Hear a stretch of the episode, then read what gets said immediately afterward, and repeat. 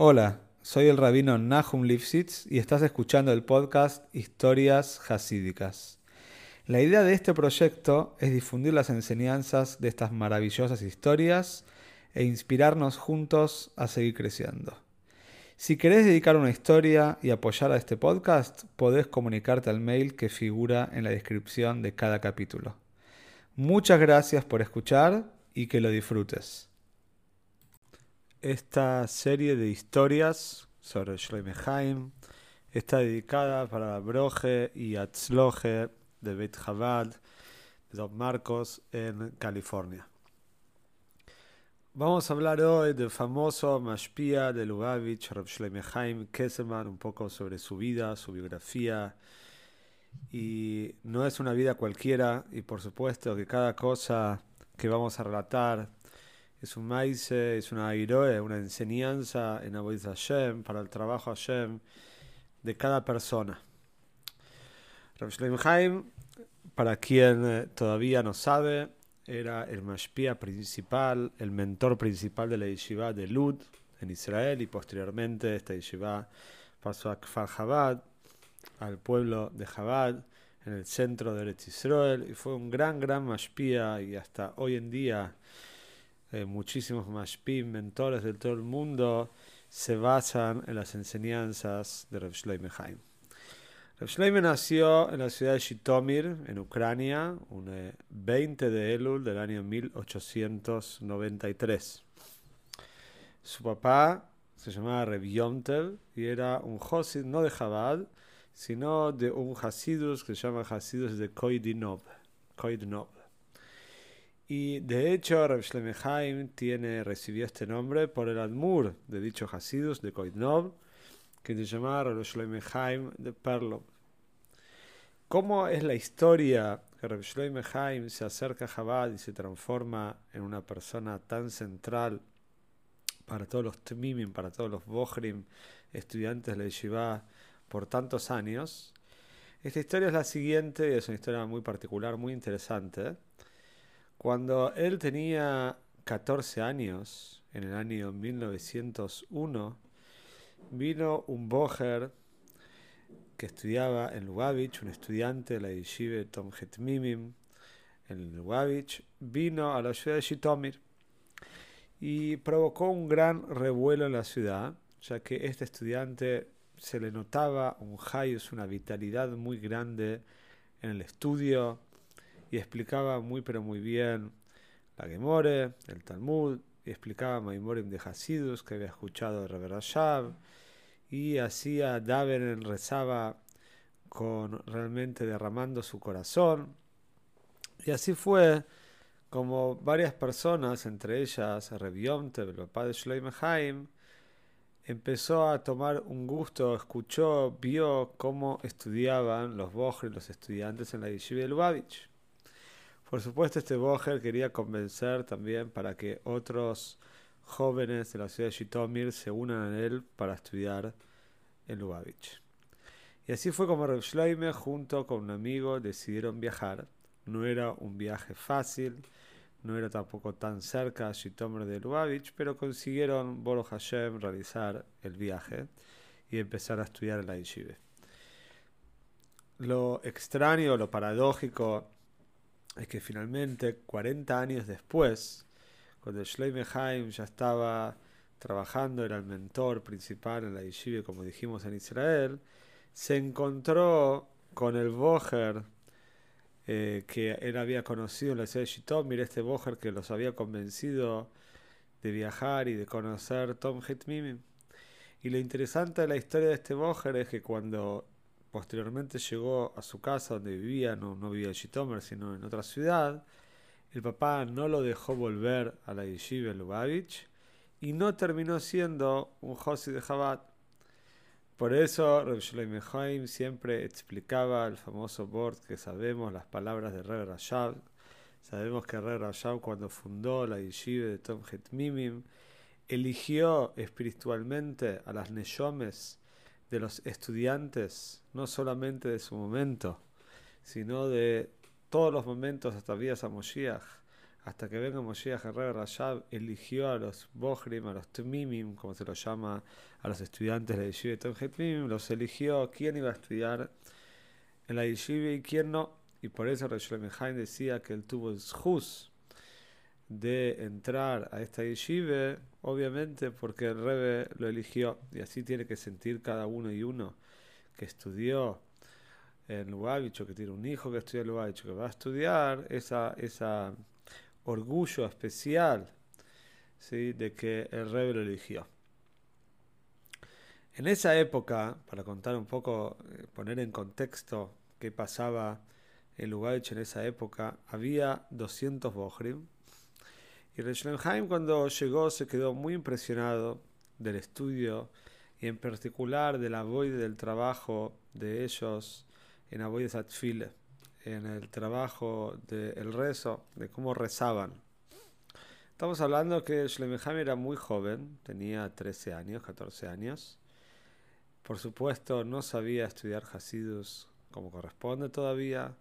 Tenía una noción muy básica de dónde había llegado y no había visto todavía todo este trabajo de la tefilá, del Davenen, como era la usanza en Lubavitch, y se quedó muy impresionado. En particular tenía una jabruse, una jabruse es un compañero de estudio que se llamaba Reb Zalmen David Michlin, de la ciudad de Omlin. Y esta jabruse, Shlomehaim cuenta así, que este compañero de estudio, una persona muy especial, ya que él todos los días, antes de rezar por la mañana, el rezo de Shachrit y Shacharit, estudiaba diligentemente cuatro horas de Hasidus. Por supuesto, esas cuatro horas, en parte o todo o una parte, estudiaba con Shloime. Seguramente le enseñaba a Shloime a dar los primeros pasos en el estudio de Hasidus. Y posteriormente, Shloime cuenta que cuando era el horario del almuerzo y los bajurim ayudaban, eh, aprovechaban, los bajurim aprovechaban después de comer a descansar un poco, David Michlin todavía estaba haciendo Davenen, todavía estaba rezando, no había terminado el rezo de la mañana. Esto solamente para tener una idea de qué calibre, de qué clase de Bohrim, de estudiantes había en Lubavitch. No se pudo quedar mucho tiempo en Lubavitch, apenas menos de un año, porque en 1909, 1910 se abrió una sucursal de Tom Mimim en la ciudad de Cherdin y se abrió justamente para los estudiantes más jóvenes y por eso en 1910 Rosh fue elegido para ir a estudiar esta yeshiva y tuvo que abandonar Lubavitch. Esto, por supuesto, no lo hizo con pesar, sino al revés. Era una yeshiva muy linda que estaba hecha especialmente para bojres más jóvenes y como saber que tenía un mashpia muy especial que lo marcó a fuego a Reb Shloim Se cuenta que Reb Shloim una vez escapó para entrar a Yehidus porque la ciudad de Chardin no era lejos de Lubavitch y el Reb Rashab todos los lunes eh, todos los lunes daba yejidus, recibía gente a yejidus. Y se cuenta una vez que caminó casi 25 kilómetros para poder a Lubavitch, ya que no tenía dinero para el tren. Y cuando llegó, vio que había muchos Balebatim, había muchas personas ya casadas que habían venido para entrar a Yehidus a y le pareció que ese día ya no iba a poder entrar, así que se fue a dormir con la esperanza del otro día a la mañana todavía poder entrar a Ejidos. Y cuando se levantó al otro día, le dolían muchísimo las piernas, seguramente a causa de la larga caminata para llegar al Lubavitch. Y le dieron a Rosh unas muletas para que pueda caminar, porque realmente le costaba muchísimo caminar. Y entró a Yehidus a Rebbe Rashab.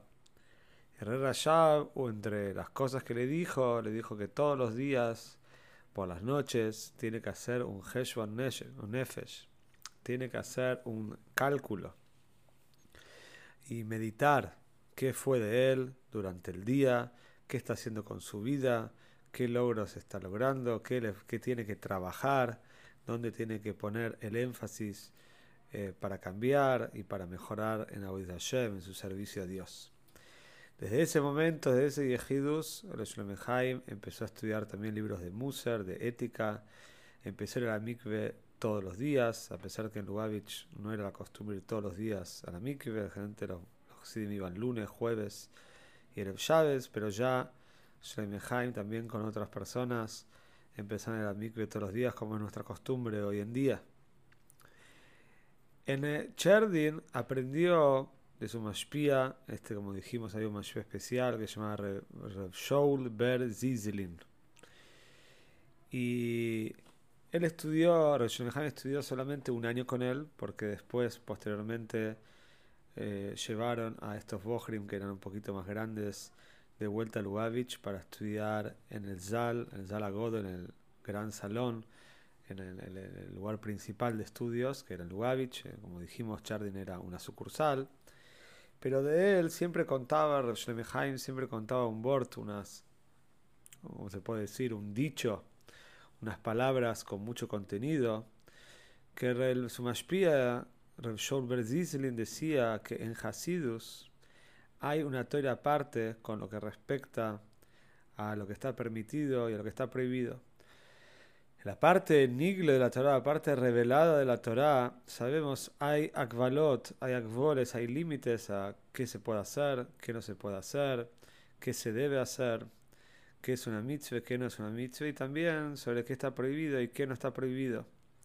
Pero con respecto a Hasidus, vemos que se exige a la persona no solamente estrictamente que lo que está prohibido está prohibido y lo que está permitido ya está, sino al revés. Nosotros sabemos que un Hosid, cuando se aleja del mal, no solamente se aleja de cosas que están meramente o totalmente prohibidas, sino un Hosid trata de trabajar sobre el mismo para que inclusive las cosas que per se, por sí mismas, no están prohibidas, pero no son necesarias, entonces un Hosid trabaja con el mismo para alejarse de ellas también.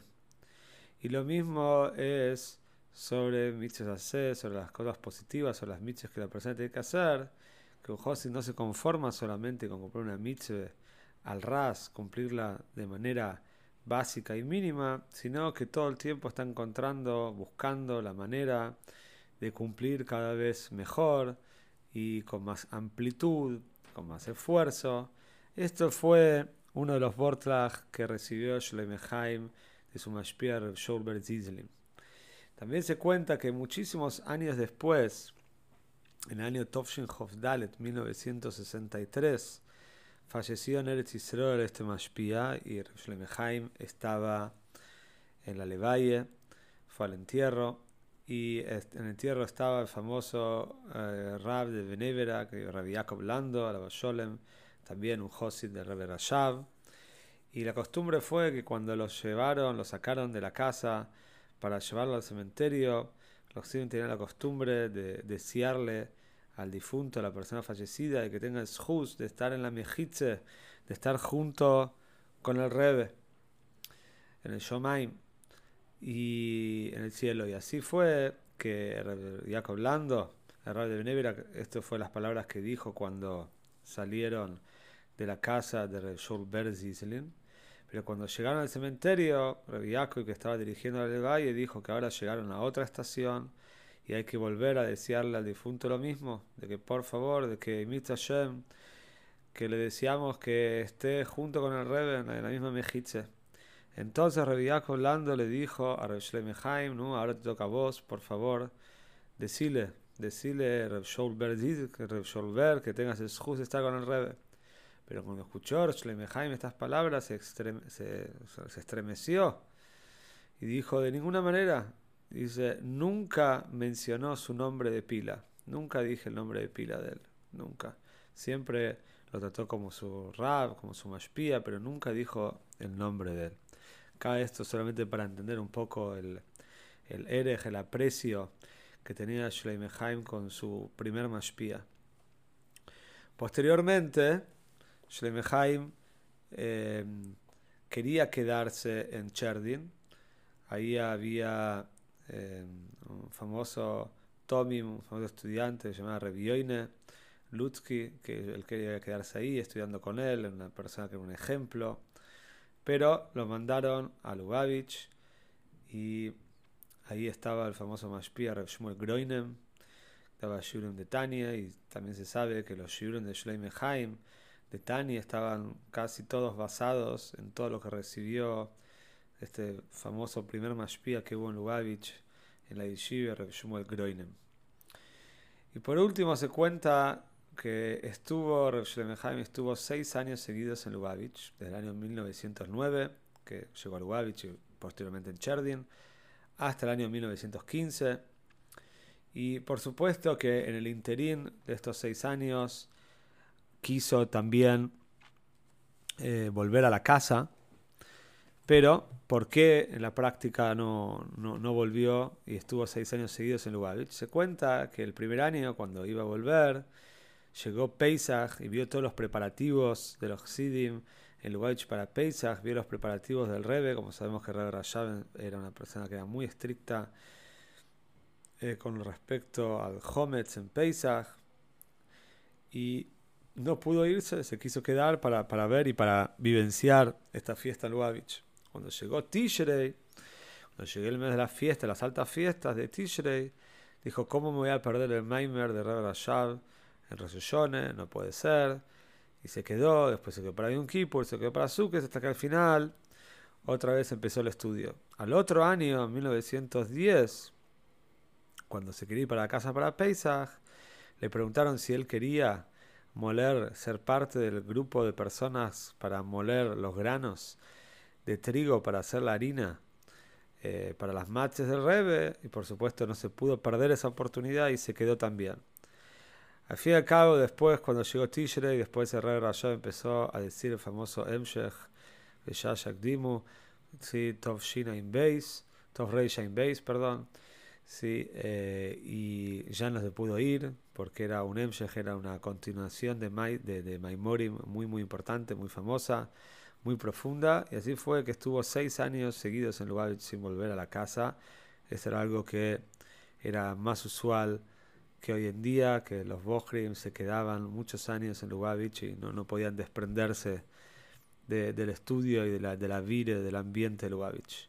Así que por hoy esto contamos un poco sobre la vida de y seguro que hay mucho, mucho, mucho para aprender y para meditar, para pensar en cómo podemos por lo menos parecernos y aprender un poco de este gran, gran Mashpia.